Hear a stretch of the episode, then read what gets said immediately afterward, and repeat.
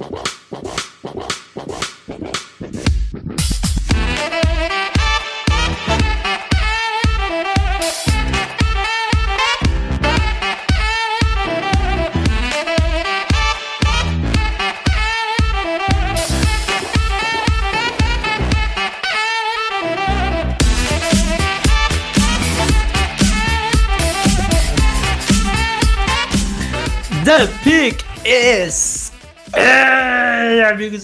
A mais um podcast do On The Clock. Eu sou o Felipe Vieira e habemos final de lo cole. Diga olá, Davis. Olá, Felipe, que espanholito que você está.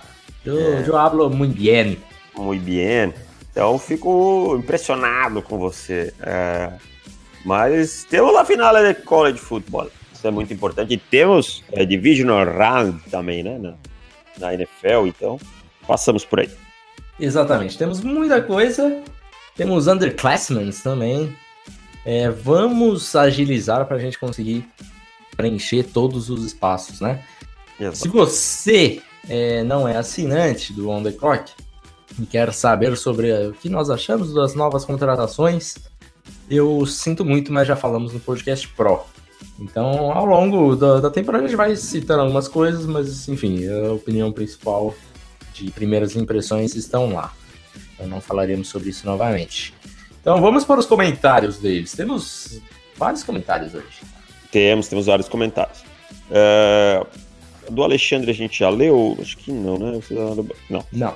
Não. Alexandre, nessa classe vocês veem mais talento em interior offensive lineman ou offensive tackle? Quais seriam os sleepers de cada um dos setores? Eu acho que o offensive tackle tem um pouco mais de talento pelo que eu vi. Né? Mas é que a gente vê mais no início do processo também offensive tackle. Essa é a verdade. Sim. Então, acho que eu, eu ficaria hoje com o offensive tackle com um pouco mais. É, talvez um offensive tackle que seja um sleeper, o Austin Jackson. Quem que você quem que lembra? Josh Jones. Josh Jones, Houston. bom nome, verdade, bom nome.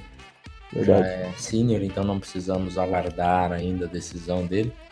Acho que é um bom sleeper. E de, de inside offensive lineman, eu diria que o Shane Lemieux É, de Oregon, de né? Oregon, é, eu não sei falar o nome dele porque é em francês, eu acho, né? Uhum. Mas eu acho que deve ter esse biquinho aqui, Lemieux. É. é esse mesmo que eu pensei também. Aí bateu. Eu, eu gosto, gosto bastante dele, um jogador bem físico, um cara que assim parece ter a- as traits técnicas já bem evoluídas, apesar de não ser maravilhoso em nada, é um cara que faz tudo bem, assim, pelo que eu, pelo que eu observei. É, e eu acho que aí a gente tem que bater palmas pro treinador de OL de Oregon, não sei quem é, mas a linha ofensiva inteira de Oregon fez um trabalho muito bom, né? Exatamente. E Tanto vem protegendo gente- quanto no jogo corrido, né? É, e no ano que vem a gente tem provavelmente um dos principais prospectos da classe é um offensive tackle, o left tackle de, de Oregon, né? O De Oregon. É. Então, Já mostrou muita coisa nesse ano, né? É, opa, ele, sai, ele sairia mais alto do que qualquer offensive tackle dessa classe, provavelmente. É. E tem também o, o novato na linha defensiva lá de Oregon, mas eu acho que ele vai só pro segundo ano ainda, vai ter que ficar mais um, né? Ah, o Thibodeau. Thibodeau. Que gosta de nome francês, esses caras também é brincadeira. É, é. Tem, tem, tem alguma coisa lá na região, mas enfim, tem alguns franceses. por aí. O Leonardo faz a seguinte pergunta: Galera, como vocês analisam a baixíssima produtividade do Corey Ford? Todos os mocks o tinham em grande conta e ele acabou se tornando o backup do Tiny Sec. Quando ele entra, toma volta de qualquer edge, até um dos mais inexpressivos. Lento é um dos piores OTs na PFF. É mera falta de adaptação? Foi superestimado? Ele deveria jogar de right guard? Tem uma opinião formada sobre isso, Felipe? Eu acho que qualquer jogador a gente precisa dar pelo menos o segundo ano para começar a tirar conclusões. É Lógico, o primeiro ano dele é, foi bem abaixo do que muita gente esperava, inclusive a gente, né? Exatamente. É, a gente também sentia que ele, como guarde, também não seria uma decisão ruim. Então, é, se ele tá sofrendo tanto assim com os speed rushers, talvez fosse uma boa estratégia passar ele para dentro. É, ainda não, não, não desisto do Corey Ford, porque Ah, não, também não. Um É. ano é, o que a gente viu dele era realmente positivo. Então, assim, não acho que, que foi um erro grotesco, por exemplo, né? Eu acho que quem falar que é um, foi um erro grotesco do Corey Ford ser draftado pelos Bills agora é engenheiro de obra pronta, não, não. sei que você me mostre que você realmente não gostava dele na época. Mas, é, de fato, eu, eu gostava dele como prospecto. Então, acho que ainda vou dar mais um aninho aí para ver. Eu, que... eu vi alguns momentos até interessantes dele no jogo de playoffs aí e tal. Acho que, que dá para salvar, calma, um ano. Eu entendo o torcedor preocupado, como o caso do Leonardo, ele é torcedor dos Bills, a gente sabe, ele uhum. tem razão em estar preocupado, porque o seu time drafta alto um, um offensive tackle, você espera que ele, que ele desempenhe logo o seu trabalho, mas vamos, vamos dar um tempinho para ele, acho que depois da próxima temporada a gente vai poder falar um pouco melhor. Rodrigo Alani, acompanho o podcast há pouco tempo, gostaria de saber por que vocês ironizam tanto o Ballard Considero ele um dos melhores GMs da NFL, ainda mais diante da incompetência que existe nessa função como o antecessor dele, Ryan Grigson. É por ser um cara que tem um método de avaliação diferente do de vocês, ou porque a torcida do Colts tem orgulho dele, o que acho normal após a catástrofe que foi o Grigson? Pode ser nenhuma das opções, mas gostaria de entender por acompanhar há pouco tempo. Grande abraço, parabéns pelo trabalho. Cara, nosso problema não é nenhum com o Chris Ballard. nenhum. Acho até o Chris Ballard um cara competente realmente. Acho ele um... Acho de fato ele um dos melhores GMs atualmente é. na NFL. Só ele não é Deus, como a grande parte da torcida dos Colts tem, tem, tem taxado. E assim, ele acertou um belo linebacker no draft, fez algumas contratações pontuais boas, e parece que aí tudo que o Ballard faz tem que se levantar e bater palma, porque é o Chris Ballard, e ah, ele sabe o que está fazendo, e não sei o quê. Esse argumento conosco não funciona e não vai funcionar. Então, quando o Chris Ballard draftou o Rocky assim, a gente falou que não era uma boa escolha. Quando o Chris Ballard fez o contrato do Brian Hoyer, não é uma boa, não é um bom contrato. E a gente não vai bater palma para ninguém, como a gente não passou nunca pano aqui nesse podcast e nesse site para o Bill Belichick, e tanta gente passa pano e teve decisões muito erradas como general manager, como eu sou torcedor do Denver Broncos e nunca passei pano para o John Elway como o Felipe é torcedor do Carolina Panthers e bateu muito no Hurney, e assim por diante. Então, assim, não existe esse endeusamento, esse toque de Midas que tanto se quer, que algumas torcidas querem pregar. Então, assim, respeito o Chris Ballard, é um bom general manager, mas é só um bom general manager. E torcedor que gosta muito de time é igual pobre quando apoia governo. Tem alguma coisa errada.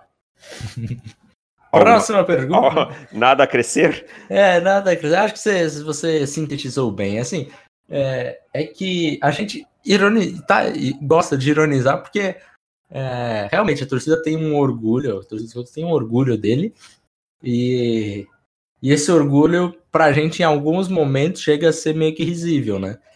Por, por exemplo, o Brian Hoyer, quando a gente criticou, uma parte da torcida falou que a gente estava errado. Não, Chris Ballard, não, o que vocês estão falando? Chris Ballard fez, acertou o Darius Leonard, que vocês erraram e tal, tal, tal. Então, assim, independente do resultado do que aconteça, é, se, se, o segundo o nosso processo for ruim, segundo é, a, as informações que nós temos, a gente achar ruim, a gente vai criticar. Claro, cara. Então é isso. É, e daí, como ficou meio sendo uma piada interna, assim, de. Uhum. É, sempre que fala do Chris Ballard, a torcida dos Colts ficava um pouco nervosa e criticava a gente. Mas eu acho que isso já tá até passando, assim. Tá, tá. A galera já tá uhum. entendendo que, que nem tudo que ele vai tocar é o ouro e tal. Então, tá tudo certo. Mas é, é isso. Eu, eu acho o Chris Ballard um bom general manager só. Mais um bom general manager. É mais uma piada interna do que isso. Não tem é. respeito nenhum, nem com. Não. Não, não, eu gosto muito dos Colts, o time que teve Andrew Luck, teve Peyton Manning, então uma franquia uhum. por até quem tem uma simpatia maior do que o normal. O Luiz pergunta: o que vocês acham do contrato que os Bears deram para o Eddie Jackson? O que, que você acha do contrato? Eu achei um contrato normal para um, mim, um, um, se não o melhor, um dos dois, três melhores safeties da NFL. É, mesmo. É, tá dentro do que tinha que pagar, né? É, é, se a gente vê tantos me, o, tantos jogadores que são os mais bem pagos da liga e eles não são os melhores na posição, quando vê um cara que você vai discutir se ele é top 1, se é top 3, se é top 5 no máximo. Acho que você não consegue fugir disso pro Ed Jackson uhum. nessa temporada. Nessa temporada, não, na, na liga em si, uhum. nos últimos dois anos pelo menos. É, qualquer contrato que viesse, a não ser que fosse algo muito superior ao segundo colocado, é, tá super dentro. É, se fosse tipo um contrato de quarterback, alguma coisa assim. É, mas, mas não foi. Foi um contrato bem, bem dentro do que se imaginava para ele, então. Ah. E aí ele pergunta: vocês acham que o Anthony Miller ainda tem potencial para ser um dos grandes wide receivers da NFL? Na minha opinião, terminou a temporada muito bem, considerando que ele recebe passes do Trubisky. Então, Luiz, eu acho que o Anthony Miller é bom. Eu acho que o fator Trubisky realmente é um complicador para ele, mas eu não acho que ele vai ser um dos grandes wide receivers da NFL. Ele vai ser um bom wide receiver da NFL. Não, se é, não, não, acho que ele vai chegar a ser top 15, top 10, top 12. É, é um cara que, para o que a gente imaginava, ele tem sido exatamente o que a gente pensava. E a gente gostava bastante do Antônio Sim, Miller, né? sim, sim. Ele então, só assim, caiu para segundo round com a gente porque ele teve lesão, algumas é, coisas assim. várias lesões. Isso acabou atrapalhando.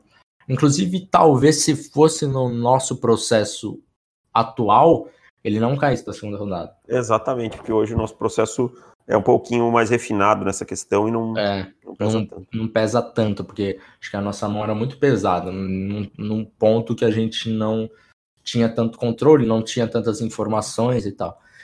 É. É, então, acho que, que ele tá super dentro e, e ele é um baita wide receiver e vai continuar evoluindo, vai ser um dos bons, e, mas e, não top 10.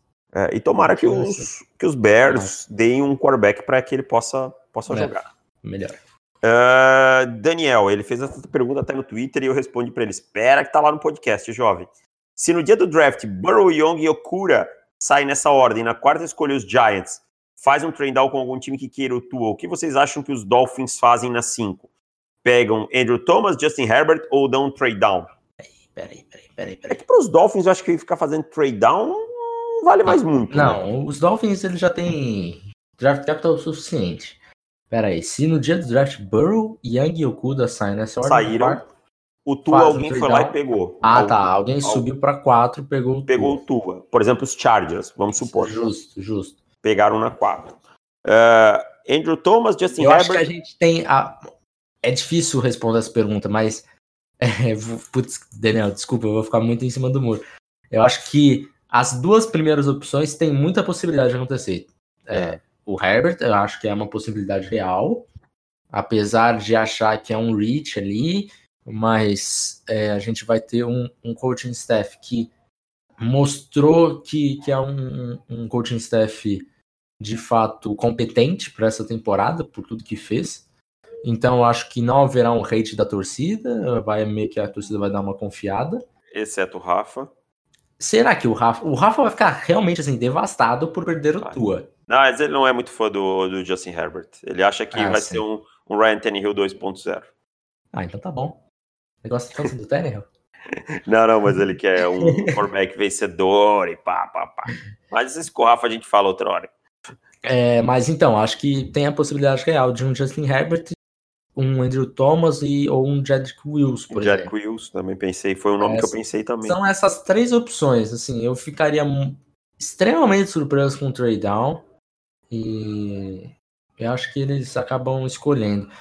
Se rolar a mínima rumor, não sei o que, os, os Dolphins eles têm que subir, cara. Eles não podem esperar. Eu também acho, cara. para cinco. Eu também acho. Assim, você pode falar o que quiser depois, falar, ah, não, mas ia cair porque tal time não ia selecionar. Não espera, cara. Não sei o quê, mas não espera. Não é espera. É, é, é o seu quarterback. tempo falando de tua Tango Vailoa. Se perder, é, vai ficar com um gosto amargo nesse draft, assim, muito forte. É. Cara, é o seu, é o, o seu quarterback, vai atrás, sobe, pega ele. É, tipo, não vai precisar subir tanto, tá? É, porque, e tem draft capital, tem bala na agulha, gasta e garante seu quarterback que você acha que vai resolver o seu problema ali. Nessa situação. Não tô falando para sair da 32 para 1, sabe? Gastar tudo que você tem, dar cinco jogadores e tal. Mas tô falando para você sair da 5 para 3, para 4, para 2, com o draft capital que você tem, você tem espaço no free agency para fazer um bom time, então gasta por esse cara que vale a pena. Eu acho que os Dolphins também não podem esperar. Uh, vamos ver se tem mais algum comentário. Tem. O Antônio Walla. Salve, mestre, sou torcedor dos Pets e concordo com tudo que vocês falaram. O mais chato é ver a passagem de pano de alguns para Brady e Belichick. Um exemplo, o time poderia ter Irv Smith Jr., Need, que hoje está no Minnesota Vikings e jogando bem, e preferiu ter One Williams, cornerback número 5 do time. O que estão achando das contratações de head coach na NFL? Cara, a gente já falou disso aí no podcast Pro. Então, Vamos, já que o Antônio Allen, o Antônio Allen perguntou que ele merece é. nosso, a nossa consideração para participar tanto desse podcast, vamos sintetizar com uma frase para cada um. Isso, vai lá. Tá? É, vamos lá, Matt Rule. É, excelente perspectiva. Pastor Rule. Hã? Pastor Rule. Você viu? Ele, a, a, a, oratória dele é muito de, de pastor, cara. Não que seja uma coisa ruim, mas é, eu, eu fiquei meio hypado, assim, com ele falando. Mas enfim, gosto também, gosto da, da excelente perspectiva. É, Joe Judd. Hum, depois da coletiva de imprensa de hoje, possivelmente um. um antiquado. Um time, antiquado, um time sem direção. Eu achei antiquado. Eu achei que Não, ele falou tudo, uma...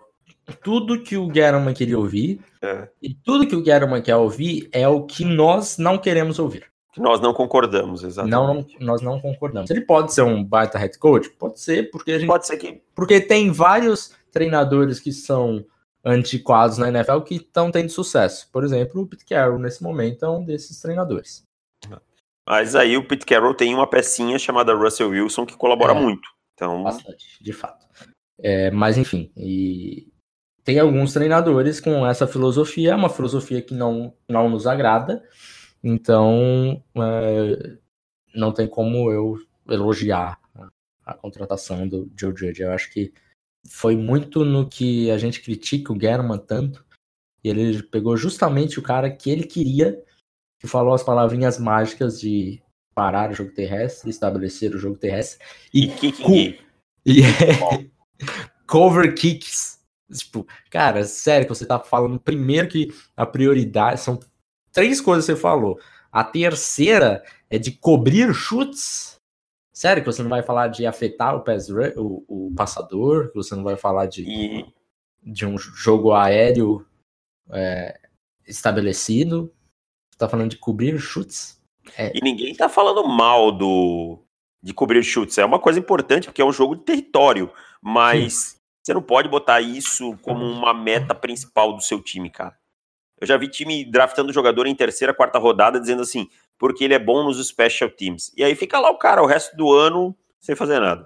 Então, assim, tem, tem, uma estatística que diz muito sobre isso, que assim, é, não sei o número exato, mas o ataque significa 55% de um jogo, né, de uma possibilidade de vitória.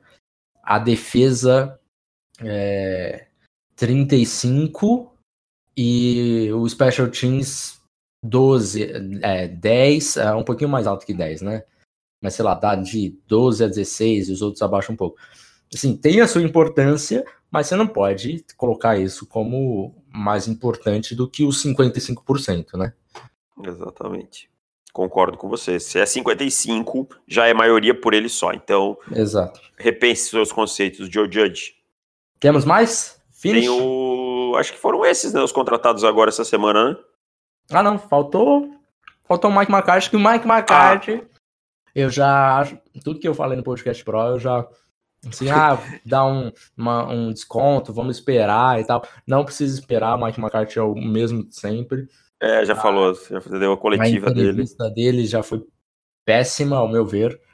É, perguntaram para ele se ele estava sobre a, o estudo dele, né, de analytics uhum. e, e sobre como ele estava estudando a, a, NFL, quando ele estava fora. E daí a resposta dele foi a seguinte: Olha, eu vou ser sincero, eu só fiz isso porque eu precisava de um emprego. É, foi terrível. Foi então, sim. entrevista e tal. Cara, então, tipo assim, é, eu achei tudo uma bobagem o que eu vi, então uh, já não gostei do que eu vi também.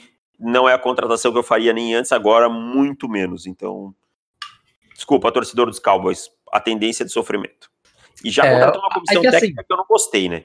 É que assim, a gente teve três mudanças de treinadores na NFC East e os três seguindo o mesmo, a mesma linha, né? É, mais próximas, é verdade.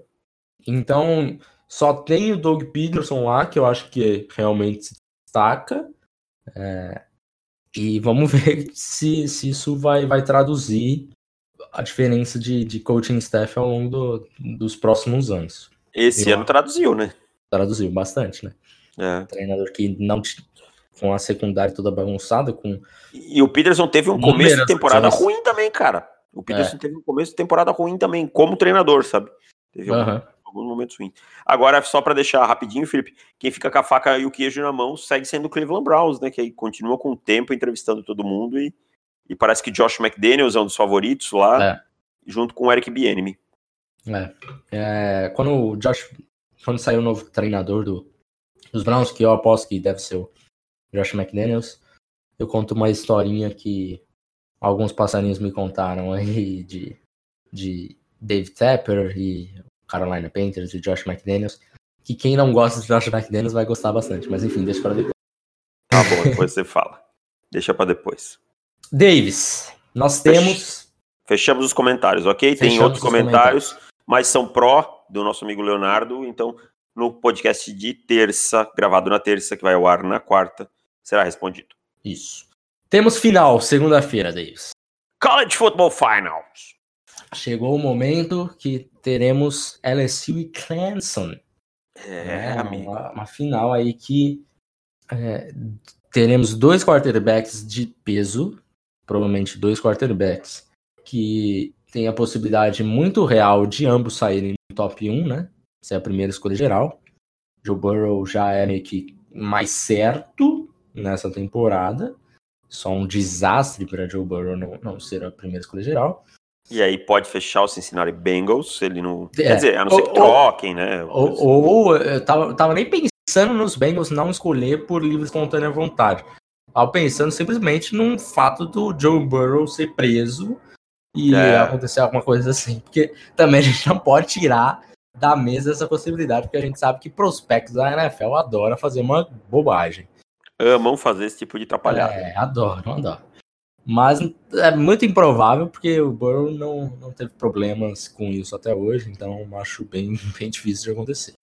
E do outro lado, a gente tem o Trevor Lawrence, que para muitos é, será o melhor prospecto da Engineer Luck, papapá, que ainda não perdeu como um universitário. Ele já está. Que coisa, hein, cara?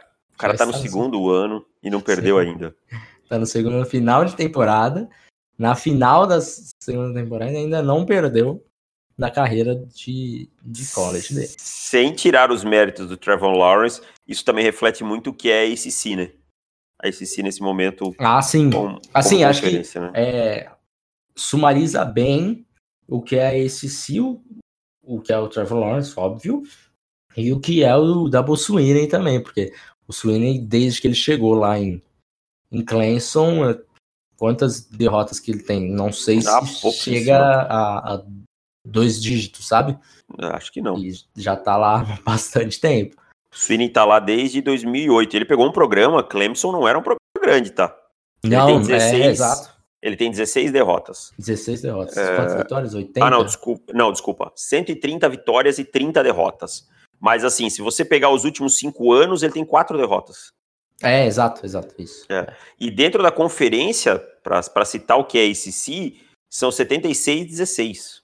Tá? Uhum, então dá, sim. tipo... É, é assim, mais... é, nesse momento a gente fala tanto, né, da, da ACC, mas se a gente lembrar, a Florida State foi por muito tempo uma powerhouse, claro. assim, uma sim. potência muito grande, de fato.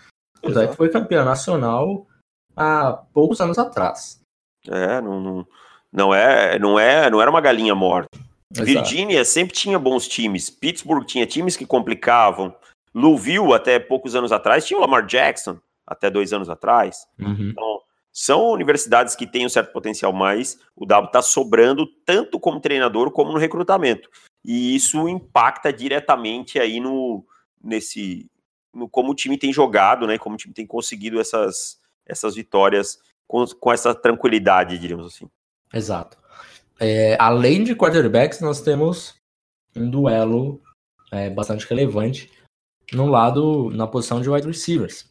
E daqui a gente vai ter é, T. Higgins, Justin Ross de um lado, vai ter o, o Justin Jefferson, que vai brigar por uma, por uma escolha de primeira rodada nesse draft. Eu acho que é, ele, ele cresceu muito na, na semifinal, né? Uhum. E, e, acho que ele se coloca de fato como ali uma possível escolha de primeira rodada. Poucos falavam antes, agora já começa a falar mais. E a gente ainda tem o Jamar Chase, que provavelmente, né, nesse, nesse momento, ele é o wide receiver 1 da próxima classe. É. Será que na frente do, do John Ro do Ross? Do Justin Ross? Justin Ross? Eu acho que sim. Eu acho que sim. É. Pra ah, mim okay. seria um, sabe? Temos o 1 um e 2, diríamos é. assim. É assim, é, é, basicamente o que nós teremos de QB no ano que vem. Trevor Lawrence é. e Justin Fields. É mais ou menos é. essa diferença, né? É. é bem pequena. É, um pode preferir o X, o outro pode preferir o Y e não. Não terá uma resposta errada, né? É, exato. Então, assim, cara, olha só. E aí você tem esses caras enfrentando bons nomes, principalmente na secundária de LSU. É, cara. E assim, é uma. É, é um, é um ponto que eu acho que pode ser fundamental, porque a gente tem o ataque de LSU sendo tão eficiente, é o ataque mais eficiente da temporada da, da, do país, e, e por uma certa margem até, a gente viu o que, que eles fizeram contra o Oklahoma na semifinal, e certamente LSU vai conseguir colocar muito ponto no, no placar.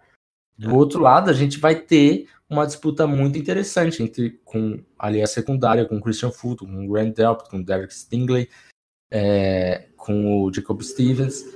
São jogadores, são excelentes jogadores que eu acho que a, a temporada defensiva dos Tigers, ele, ela tá em ascensão, assim. Tá, tá crescendo. O time contra o jogo corrido melhorou, é. que, que, era um problema que, que, que vinha tendo.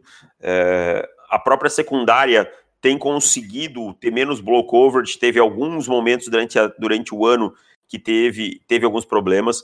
Você pega o Stingley e o Fulton, são dois caras capazes de marcar mano a mano, capazes de jogar em zona. O Delpit ah, pode não ter pro tape de broadcast que a gente fala, né? E a gente até comentou isso esses tempos. Quando você olha, às vezes parece que ele sumiu, mas quando você começa a olhar o jogo por cima, no Alto N2, em outros ângulos, você vê um jogador de muito range e que evita muito, muitas bolas em determinada direção por conta de, de, de desse seu range, de estar fechando espaços, de estar chegando antes. Então tem tudo isso, cara. Então eu acho que a secundária de LSU é um diferencial a favor deles em relação a Clemson. Clemson até tem o AJ Terrell, que é um bom jogador, o Kevon Wallace, mas acho que não está no mesmo nível da secundária de LSU. É, e, o, e os, o, os. Eu ia falar os Tigers, né? Isso aqui. E Clemson. É, eu acho que ainda não enfrentou uma, uma defesa. Uma, def, uma defesa, não. Um time, eu sei que o Ohio State é, foi um jogo extremamente disputado e era um time extremo, muito forte também. Até achei que o Ohio State sairia vencedor dessa partida. Mas o que eu quero dizer é que o ataque do, do, de LSU está um patamar à frente e eu acho que essa defesa não, não deve nada para a defesa de Ohio State. Não, também acho que não. Acho que a defesa de Ohio State tem mais qualidade no pass rush por conta do Chase Young, é. É, que estoura nesse ponto. Mas se você pegar os linebackers de LSU, você tem aí é, o Quinn, que é um bom jogador, o Jacob Phillips, que é um animal físico, que é um jogador que me agrada mais do que a maioria. E aí você tem uma secundária que, ok, Jeff Okura no lado, mas Christian Fulton é o cornerback 2. O Stingley é melhor que o Arnett. Os safeties são melhores que, o, que, que os de Ohio State. Então, acho que é uma defesa até melhor que a de Ohio State. Me diga a sua aposta para essa partida. Quem vence? Então, cara, e aí só complementando, acho que Clemson tem o fator é, desse ataque aí. O Travis Etienne também pode ser uma boa peça-chave. Ele foi contra o High State. E se LSU falha em algum ponto, para mim, é no jogo contra o jogo corrido, esse screen game e tal, que pode ser uma, uma peça. Mas mesmo assim, eu vou com LSU. Não acho que é um jogo que vai ter um placar aberto muito largo. Acho que é um jogo que vai ser, se manter aí por uma posse, pelo menos até o final, mas ou com LSU nesse jogo. Também vou de LSU e vou apostar em 42 a 35. LSU. Por aí. Por aí. Eu vou com 40, então, só para não ser o mesmo palpite, então vamos com, vou com 40 a 30 para LSU. Um, um field goal no final, ah. alguma coisa assim, para abrir a segunda posse. Olha aí. Davis, temos também palpites para a NFL. Temos jogos ainda, né? Você é, acredita nisso? Temos, graças a Deus. ainda temos Graças jogos. a Deus. Como é que nós somos nos playoffs? Você acertou quem? Você acertou o Saints? Não, você não apostou no Saints? Não eu, oficialmente, né? É, Ou... Não, não nos Vikings. Não apostei, é. não apostei oficialmente, não falei nem quem ia vencer, nem nada. Mas a minha aposta era os Vikings. Então, tá. então ficou. Eu, eu errei só os Eagles, né? Acertei os Texans, acertei os Titans, acertei os Vikings e errei os Eagles. Eu acertei dois, errei dois. Uh, mas vamos, vamos só fazer nossas apostas então é, hoje? Vamos, vamos, sem, sem Puxa aí. compromisso. Vikings e 49ers em São Francisco. O jogo, eu vou, vou, vou falar uma linha só, tá? O jogo, para mim, tá. mais equilibrado do que parece. Acho que eu aprendi que os Vikings precisam é, ser mais respeitados. Eu acho que eu é, fui leviano com os Vikings, mas eu acho que dá São Francisco 49ers. Também acho que vai de Niners. Titans e Ravens em Baltimore. É, a Cinderela deu meia-noite. Baltimore Ravens. Baltimore Ravens. Embora não acho que esse jogo seja favas contadas como muito muitos têm achado. Não, eu acho que eu, eu acho assim, eu acho que é um jogo bom, mas que em algum momento Baltimore descarrilha esse jogo. É, não acho que, que haverá esse descarrilamento. Eu acho que Vai ser um jogo apertado até o final. Uma aposta só. É... Domingo temos Texans e Chiefs em Kansas City. Vou com Kansas City Chiefs porque não confio na comissão técnica dos Texans. Eu sei que os Texans venceram durante a temporada regular, mas acho que nos playoffs a onça vai beber água de outro jeito. Vou de Chiefs também. Seahawks e Packers em Green Bay. Cara, não que os Packers tenham mostrado muita coisa, mas a vantagem de jogar no Lambeau Field e os Seahawks não me mostraram nada que eu esperava depois de ter o Josh McCown como quarterback adversário na última semana. Eu vou com Green Bay Packers. Eu só tenho uma certeza para esse jogo, é que será de uma posse de bola. A diferença. E que será um placar baixo. Será um placar baixo. É... Eu vou de Packers também, mas eu não ficaria surpreso com os Seahawks vencendo. E daqui, o que para mim é surpreendente eu falar que os Seahawks é, che podem chegar na, podem chegar não, chegarão na na final de na conferência. final da conferência, porque para mim esse não é um time de final de conferência, sabe? Aham. Cara, para mim assim, aliás, o, é, é, um assim, deixando claro, é um time que tem todos o, o os o, o tá, todo o talento possível para chegar lá. Eu não acho que, o, que a coaching staff levou ele para o melhor caminho. Esse okay. é o meu grande ponto. Eu acho só o seguinte, eu acho que o Seahawks ah, depois desse jogo contra os Eagles, eu disse, eu desisti dessa comissão técnica de vez é, de fazer alguma coisa boa. Agora, eu acho que se tiver um crime nessa rodada, ele é cometido, ele é cometido pelo Minnesota Vikings. Pelos Vikings. É. Acho eu que acho que assim, tem é, muito talento, de crime. Eu vou, vou é, listar as chances de crime da mais alto para o mais baixo. Seahawks para mim é o mais alto. Vikings o segundo. Titans o terceiro e Texans o quarto. Eu só inverto o primeiro com o segundo. Justo. Eu acho que os Vikings têm mais chance. E assim, Mas para mim São Francisco é, é favorito. É. E eu acho que, que a diferença entre os Texans e, o, e os Chiefs é, é, a maior diferença dos playoffs em questão de, de pontuação que vai acontecer nesse jogo. Hum. Em especial de coach staff. Acho que passa muito é. também por isso. Também. Davis, então é isso. Fechamos esse podcast levemente mais rápido hoje. Uh, estamos agora finalizando a temporada da NFL. Temos aí muita. Os, os, os, prospectos ainda se declarando, eles têm até o dia 20. Então, assim, já vi agora que o Trey Smith, offensive tackle de Tennessee, acabou de dizer que volta para a sua senior season. Então, Daqui a pouco teremos podcasts mais longos e falando sobre algumas posições. É isso, eu vou fazer o meu reportzinho de Zac Baum neste momento. Tá fazendo o Zac Baum, o Dani Tênis acabou de me perguntar sobre ele. Eu falei que é um, um bom jogador, mas que eu imagino que esteja nos rounds. Ah, isso só você só vai saber no, no, hum. no, no guia do On The Clock. Exatamente. Um abraço, Davis. Dá um beijo nas crianças. Valeu, um abraço, tchau.